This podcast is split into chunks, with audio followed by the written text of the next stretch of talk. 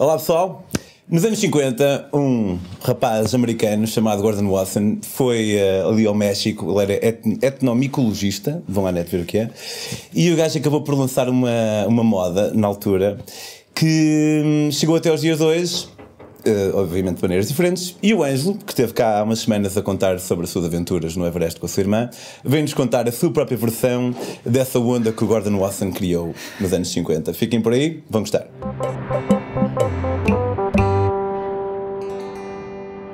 Olá, Ângelo. Olá, Pá, bem-vindo. uh, Obrigado por me convidares de novo. Não, pá, o teu programa correu tão bem da primeira vez, tinhas. Até parece que tem coisas para dizer, pá, não sei, não, não me percebo. Realmente, pá, não sei, eu acho que é só para ser famoso. É, eu acho que sim, eu acho que tu só queres visualizações. É isso, é isso. E por favor, faz-me um tag, não qualquer coisa. Exato. Então vais-nos contar o que é que, vais, o que, é que nos traz hoje. A minha viagem à- ao México tua viagem foi, foi a minha última viagem.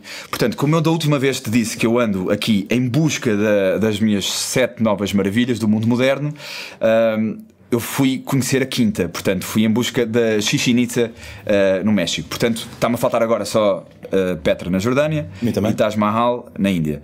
O que é que. Já, quantas tens já agora? Por curiosidade? Ahm, olha, falta-me Petra e falta-me. Mora... Ah, não, Moraes já tiveste. eh, uma qualquer que eu não estou a lembrar. Mas já fui eh, não. Cristo? Já fui ao Coliseu, já fui ao Cristo, já fui à Chichen Itza, já fui ao, à Muralha da China. Falta Machu Picchu. Falta Machu Picchu e, a- e Petra, é isso. É isso. Deixa o Machu Picchu para, o- para o fim. É? Ai pá, maravilhoso. Dizem que é espetacular. Inacreditável. Dá para andar lá mesmo pelo meio. Ou, ou- todas as fotos que eu vejo é daquele monte. Dá, dá, dá. Só que ele- eles encerraram há pouco tempo ah, para obras porque já estavam, o turismo estava a desgastar muito ah, o Machu Picchu e não sei como é que aquilo agora está. Quando eu fui lá é possível mesmo e vejo ah, os santuários, as escolas, as casas onde eles moravam. Só que aquela é melhor vista, assim, é, o postal é Sim, aquele. sim. É maravilhoso. Mas então, Itza, portanto, fui em busca de, de Itza, que sinceramente não me impressionou, até penso que foi a menos interessante de, de todas as que eu já vi. Ah, mas basicamente eu viajei com um amigo, o Luís, que depois juntou uma, uma outra amiga, a Teresa, e andámos a explorar o México. Ah, e o nosso objetivo era vi- viajar low cost, ah, por, por hostels o mais barato possível, e, e, e, portanto explorarmos então o México. Então começámos de Chichen de Mérida, viajámos para, hum, para, para a cidade do México, a capital, aí eu estava só eu e o meu amigo. Uh, e foi, foi muito engraçado porque uh, eu, isto parece que me acontece sempre e, e há uma não sei porquê, há uma propensão para na América do Sul eu ficar sempre sem o telemóvel.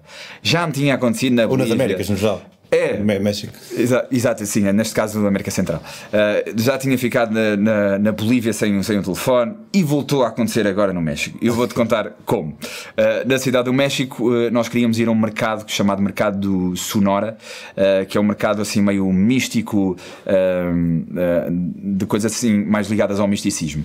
Então nós tínhamos que apanhar um metro, Houve, mas estamos a falar no centro da cidade, não é qualquer ruralidade disto, é mesmo no centro da cidade e Cidade do México é uma, uma cidade uh, cosmopolita, uh, desenvolvida. um, uh, a par de outras cidades europeias. E então íamos para esse mercado e tínhamos que apanhar um metro. E faltava apenas, tínhamos que apanhar um metro e era só uma paragem, entendes?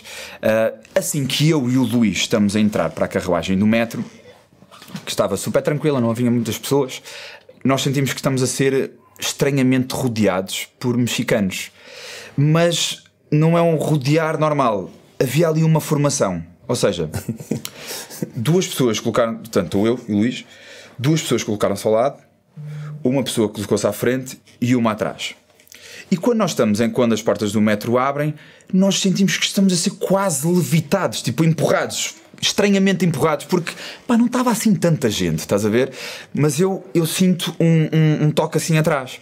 Não tinha percebido. Então, quando eu entro na, na carruagem, ficou toda a gente nessa, nesse espaço, estava, estava, estava com muitas pessoas, então nós fomos, eh, andámos tipo 10 metros para a carruagem do lado, e o Luís diz: Puto, não tenho o meu telefone. E eu vejo, e eu também não tinha o meu telefone. Então o que é que aconteceu? Nós hoje tínhamos os telefones na mão. Burros, tínhamos os telefones na mão. O que é que aconteceu? Ah, eu levei, um- nós levámos um toque atrás ao mesmo tempo que nos tiram o telefone. Da mão. Pá, é genial. Uau, é genial. É genial. Eu, eu, eu, eu automaticamente eh, recordei alguns vídeos que eu, que, eu, que eu conhecia do Rio de Janeiro e isto era uma, uma, uma formação eh, criminosa. Ah, uma, uma forma de atacar criminosa. E é genial. Então, tu levas um toque atrás ao mesmo tempo que o gajo da frente tira o telefone. Pá, é instintivo teu, quando tu levas um toque atrás, tu olhas. Mas quando tu olhas, a pessoa já tira o telefone. Então tu ficas meio confuso de porra, bateram-me atrás. Yeah, isso, que- tipo, E esquece. foi, e foi-se o telefone. Então o que é que aconteceu? Eu, como eu percebi logo o esquema, epá, eu não sei, eu- foi, foi um espírito kamikaze que eu tive, eu fui logo ter com os gajos e disse: passa-me o telefone, passa-me o telefone, andar para os gajos e eles olham, a, fingir isso de, de, despercebidos. Eu, como assim? Não, não, não sei o que é que estás a falar, como assim? Não sei o que é que estás a falar. Pá, o que é certo é que nós estávamos a uma estação da estação terminal. Portanto, para, para eu te dizer que isto é mesmo uma coisa bem organizada. Eles entram sempre nessa, foi a minha dedução, entram nessa hum, ah, estação que é para. Só tem mais uma, que é mais uma estação, que são 3 minutos. Ah, depois disso. ah, vão-se embora, percebes? Porque é a última, sai toda a gente. Isso é, é uma coisa inteligente da parte deles. Então eu sabia que tinha pá, cerca de um minuto e meio para agir. Então ah, o meu ímpeto foi abordá-los e perceber ah, quem é que tinha o meu telefone, quem é que tinha o meu telefone. Ninguém tinha, toda a gente se fazia despercebido. Eu sinto que as, as portas estão praticamente a abrir e quando estamos a sair eu sinto que um telefone cai ao chão. Assim. O Luís vai e vê. É o meu telefone. Então ele conseguiu, provavelmente um deles ah, tinha ficado nervoso e deixou cair um telefone. Ok. Estás a ver? A carruagem estava completamente cheia, é importante lembrar. Deixa cair um telefone, ele consegue recuperar. Pá, eu tento parar o, dois gajos que eu ainda consigo ah, ah, pará-los à porta da carruagem. Entretanto, consigo avistar um, um- um- um polícia e, e chamo esse polícia. No meio disso, Uh, da outra carruagem há uma outra pessoa que se junta lá a explicar que viu a roubar e não sei o quê. Eu, mas porquê que vocês não disseram nada? Epá, porque é o México, não, dá, é. não podemos dizer nada. Epá, então o que aconteceu foi: eu fiquei sem um telefone. Pá, quase que tive vontade de ir ter com eles a dizer: olha, parabéns, uh, eu fui muito bem roubado. Eu acho que vocês têm Mérito. futuro, Tem- têm futuro nessa vida de ladrão, entrar às 9, sair às 5. Acho muito bem que vocês têm futuro nisto. Juro-te, eu não consegui ficar chateado porque eu fui muito bem roubado.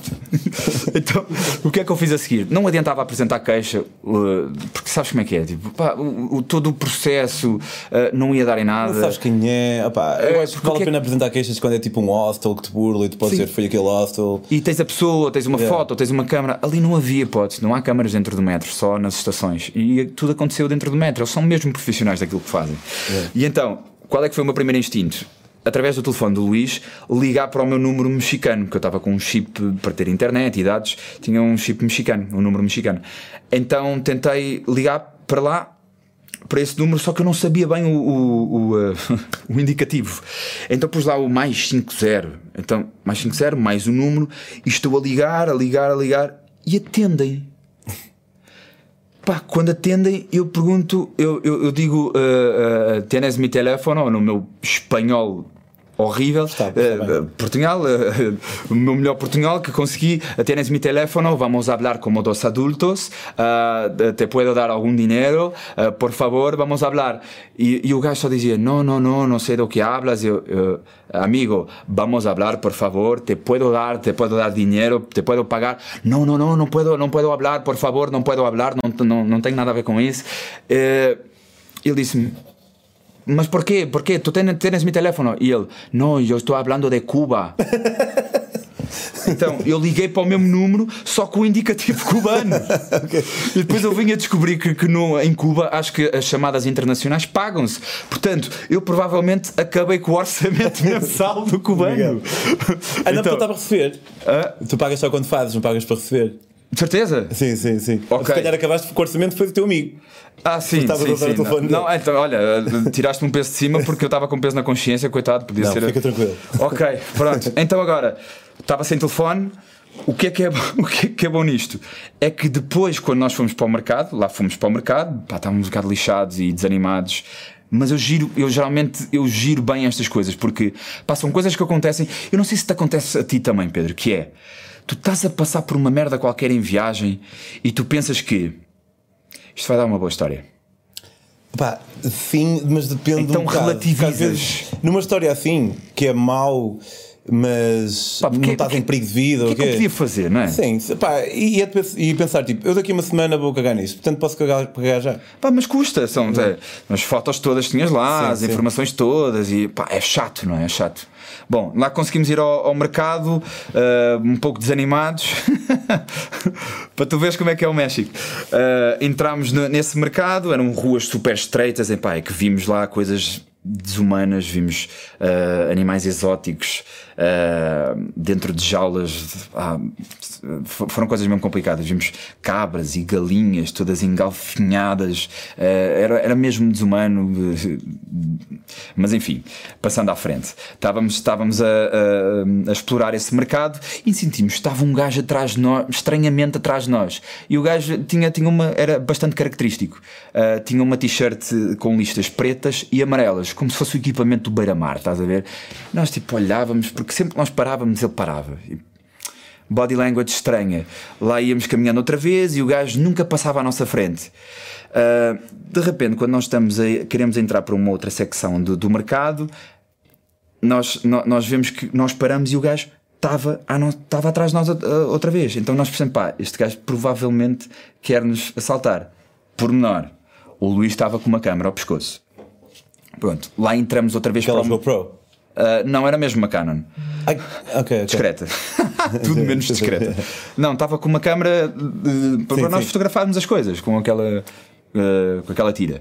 E, então entramos outra vez para dentro do mercado, já um bocado desconfiados daquilo. Pá, este gajo quer nos assaltar, quer nos assaltar. Mas o gajo tinha. Era, era- olhávamos para ele e ele hum, estava com estava assim lento, parecia que estava ou de ressaca ou parecia meio drogado, estás a ver? Pá, o que é certo é que na primeira esquina, quando nós vamos tipo para acabar com isto, pá, vamos ver o que é que, o que, é que este gajo quer. Paramos à espera de o gajo passar por nós e ele só nos aponta uma faca assim ao abdômen a dizer: Me passa lá a câmera. Ai, tipo, no mesmo, desculpa, no mesmo dia Yeah. ou no dia a seguir do telemóvel? No dia a seguir. No dia a seguir. Tchau. Ah, ah, qual foi o primeiro instinto do Luís? Começa a correr. Mas a correr sem olhar para trás.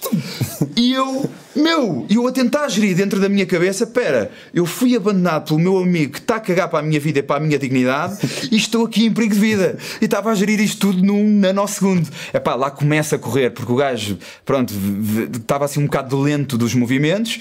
É, é estúpido porque ladrão que é ladrão, pá, não quer chamar a atenção. E o gajo estava com o equipamento do Beira-Mar. não era tão Pá, profissional como os outros. Por amor de Deus. Não, não, não era aqui um não foste ladrão. dizer, olha, parabéns, és um bom ladrão. Não, não, porque ele tinha uma faca na mão, também era mais perigoso. então lá começa a correr atrás do Luís, blichado com o Luís, pá, porque não, tu deixaste-me para trás. Um soldado nunca abandona o outro na, na batalha. Ainda por cima eu tinha sal, eu, eu salvei o telefone dele no dia anterior. Yeah. Portanto, eu fiquei sem o telefone, quase que ia perdendo a vida e ele bem cagando para mim. Estás a ver? Luís. Mas pronto. É, Luís, pá, eu tenho que falar com ele para, para rever os conceitos, o conceito de amizade. Ou então, Luís, estás convidado para vir aqui contar. o outro lado, ele vai encontrar outra coisa. "Oh, Luís, tu acreditas no que quê? eu Eu, caralho, eu no Exato. Contar uma coisa completamente ao contrário. Bom, depois da, da, da cidade do México, nós queríamos terminar uh, a nossa viagem em Puerto Escondido. Puerto Escondido é na marginal, uh, na, na praia mesmo, um sítio predileto dos surfistas. Pá, é maravilhoso. Então, o nosso plano era ir de autocarro até lá. Pelo meio tínhamos algumas paragens, ou Arraca, e tínhamos esta cidade, esta vila chamada São José del Pacífico. Chama-se São José del Pacífico, supostamente, pelo que dizem os habitantes, por duas razões. Primeiro, porque consegues avistar o Pacífico, ah, e segundo, porque a polícia não entra lá. Ou seja, respeita o que acontece lá. Foi o que me disseram lá. Ok. Ah, sei que já foste. Já, Estive lá, pá, deve estar a fazer um ano agora. Ok, ok. Então, é, sim, temos memórias recentes lá. Então, como de- deves, podes-me ajudar nesta caracterização. Assim que, que chegamos lá, aquilo não é, é, não é mais do que uma rua Yeah. Pai de 200 metros. de 200 metros, mas vamos aqui contextualizar, talvez tu me ajudes a, contextualizar, uh, que nos anos que- 50 e 60 foi popularizado, uh, mas do que eu li, do que me disseram, é que foi popularizado pela, pela onda hippie e na altura com os Beatles, os Rolling Stones, o Jim Morrison, há relatos de todos terem ido lá uh, e vamos contextualizar o porquê. Porque havia... E há ainda os cogumelos alucinogénicos, chamados hongos, que supostamente põem em contacto com o divino. Uh, então foi, foi isso que me motivou a ir para lá, porque eu gostava de ter essa experiência. Yeah. Parece que temos contacto com o divino. Se os Beatles, Rolling Stones e Morrison já estiveram aqui, bora lá ver, bora lá ver se isto é verdade ou não. então fomos, fomos para, essa, para essa rua. Uh, a primeira impressão, não sei se tivesse o mesmo, fica um bocado desiludido, sabes? Que é- Opa, eu para mim eu estava mais preocupado era. Eu também fui de propósito de comprar, eh, buscar cogumelos. E eu pensei, mas agora como é que eu faço? Tipo, não vou chegar à beira de alguém e vou dizer, olha, ainda há cogumelos. Não, é? porque eu não sei se aquilo é na boa. Era exatamente, deixa-me pegar nisso. Era exatamente esse o meu dilema, que é, de repente tu vês, uh, uh, tu vês só turistas, ou seja, quase que não vês locais, e vês um comércio muito parado. Tu vês mercearias, padarias, roupa, uh, lojas de roupa e pouco mais. Pá, estamos a falar de, sei lá, 15 lojas de um lado e 15 lojas do outro. Yeah. E é isto São José del Pacífico. E, e, e nosso, o nosso dilema é, epá, isto parece tudo, está a correr tudo tão bem e na normalidade, como é que eu vou chegar uh, ao pé de um comerciante a dizer Olha, tens cogumelos. Estás a perceber? Yeah. Tem uns hongos. Uh, então nós estávamos a agir. Tem cara de dealer? É, e sabes aquela coisa de começas a olhar, pá, será que este tem cara de. Será que este. Então começámos a perguntar a alguns turistas como é que era e tal, pá, e ninguém sabia dizer. Até que nós chegámos ao final da, da vila e percebemos, pá, não sei, tivemos o, o instinto de perguntar a um gajo que estava numa loja de, de roupa. E ele disse: Sim, temos, mas não estamos no tempo deles. Então eu vim a descobrir, ingenuidade nossa por, por falta de pesquisa, uh, não tínhamos pesquisado bem, mas há uma altura em que os cogumelos são, são uh, frescos e, portanto, há uma altura específica do ano em que é possível tomá-los. Uh, depois, o resto do ano, eles têm duas formas de, de manter a venda, porque duas formas, ou seja, ou mantêm-nos conservados em mel, Yeah. disseram isso, ou desidratam-nos, simplesmente. Uh, e tens que os comer assim. Uh, nós bem perguntamos a ele o que, é, o que é que havia e tal, ele disse que não é garantido que tenham o mesmo efeito. Portanto, eles desculpam-se logo assim. Não é garantido que, que, que tenham o mesmo efeito do que no- os cogumelos frescos. Uh, no entanto, uh, é este preço e era uma coisa bastante barata. Eram 15 euros, ou o que é que é? 15, Eu paguei, uh, pai, 20, acho eu. 15, 20 euros era por aí. Ah, e então ele dizia-nos que os sintomas se, eh, se manifestavam mais ou menos eh, 30, 45 minutos depois e que o objetivo era nós irmos para, para o meio da montanha e deixarmos que a natureza começasse a falar connosco até que os sintomas começassem a manifestar. Este era o, no- o nosso objetivo. Então nós comprámos os cogumelos a cada, uma pequena dose, e eh, comemos aquilo, os cogumelos, e Mas foram lá para o meio da montanha. e lá fizemos isso. Fomos para o meio da montanha, ver o tempo a passar, pá, e achámos, eh, conversávamos e tal. Tentávamos não pensar muito para não ficarmos ansiosos. Então conversámos, ouvimos música, etc. E o tempo ia passando, 15 minutos, falávamos, depois 20 minutos, falávamos sobre as experiências da nossa vida, 30 minutos, 40 minutos, 50 minutos, e não está a acontecer nada Ah. Não está a acontecer nada, pá, passam tipo uma hora e dez e não, não aconteceu absolutamente nada. Portanto, toda a nossa expectativa de vamos entrar em contacto com o divino e talvez sentir o que os Beatles eh, sentiram naquela onda hippie dos anos 60. Vou deixar de ser ateu. É pá, sim, vou finalmente acreditar em alguma coisa porque eu não acredito em nada. Ah, e nada, não aconteceu nada. Mas vocês compraram um, uma viagem para os dois? Ou uma viagem para. Ou uma Não, viagem... não, cada um comprou a sua via- viagem no sentido de a dose de cogumelos sim. individual. Sim, Sim, sim. sim, sim. Nós tomámos tudo. Ok. Tudo. Porque queríamos sentir. Sim, eh, sim, sim, queríamos claro. sentir a viagem, queríamos, É ser, é queríamos ser, aproveitar a viagem. E então não sentimos absolutamente nada. Ah, lembro que, relembro que nós viajámos de propósito da cidade do México ah, de autocarro para, para São José del Pacífico, foi uma série de horas, ah, só para, para ter essa experiência. Portanto, estávamos um bocado desanimados. Então, inicialmente, nós tínhamos o objetivo de ah, voltar, ah, ir no dia a seguir para o Arraca para depois irmos para Puerto Escondido. Ah, então acabámos por antecipar a viagem. E dissemos, pá, já que não, não pá, estamos um bocado desanimados, não aconteceu nada, vamos hoje. Então fomos ao, ao nosso hostel, uh, onde nós dormimos por 2,30€ por dia, maravilhoso, os três no mesmo quarto. Uh, e assim que nós estamos com, com a nossa mochila backpack, uh, nós, nós perguntamos na mercearia em baixo, porque era, isto para contextualizar, é muito.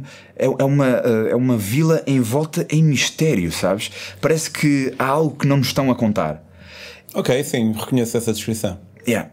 Então nós perguntámos à, à, à, senhora da mercearia, não sei, nós queríamos comprar alguma coisa, uh, comprámos umas bolachas ou o que é que é, e assim que nós viramos costa para ir embora, eles, eles perguntam uh, se nós queríamos uh, queres algo mais? E, e, ela diz: temos cocaína, heroína, metanfetamina, ópio, MD e erva. não, não estou a acreditar. Tudo menos que eles fez. Opa, então, então eu cheguei a essa conclusão que é, é uma vila que é, é uma mentira. Ou seja, eh, é uma vila que se esconde num manto de, de, de legalidade, mas o real sustento deles são estupefacientes. Yeah, yeah, yeah. Eu senti isso, estás a ver? Pá, mas nós estávamos mesmo lixados com aquilo uh, e fomos embora e apanhámos uma van de, de, de, nós precisávamos de, apanhar duas vans, uma de 4 horas até não sei onde, uh, penso que até o Arraca, acho que era, e depois do Arraca até Puerto Escondido eram mais duas horas. Uh, Pedro, então, a, a Teresa e o Luís sentam-se na van à frente eu vou para o último lugar porque, porque era o único lugar eh, disponível. E tu sabes este tipo de vans que é vai, uh, vai toda a gente engalfinhada. A velha, uma velhinha com uma jaula com galinhas lá ao meu lado. E tu pá, tentar sobreviver ali no meio e o caminho é, é, muito tortuoso. Ou seja, tu tens que descer uma serra durante 4 horas de curvas e curvas e curvas. Eu achava que não tinha problemas intestinais e não tinha problemas em relação a isso. Pá, o que é que começa a acontecer? Aquilo começa-me a bater. no autocarro todo, todo encafuado. Aquilo começa-me a bater, eu começo a, respirar fundo, começo a olhar para a rua, pá, eu não estava mesmo a aguentar e foi mesmo e comecei, comecei a vomitar. A sério? À sério, mesmo.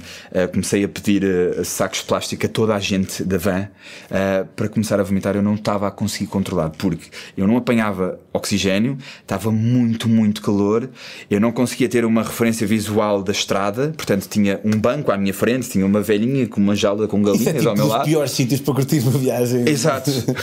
portanto, estou a ter toda esta minha experiência e a, e, e a sentir-me meio aéreo, não estava não a conseguir concentrar-me. E, e eu só pedia para parar porque eh, nós parávamos em restaurantes de, de estrada, mercearias de estrada, pá, para eu ir à casa de banho porque todo eu, toda a minha alma tinha saído do meu corpo. Epá, e eu, eu expeli do meu corpo coisas que eu, que eu provavelmente ingeri na minha infância, estás a ver?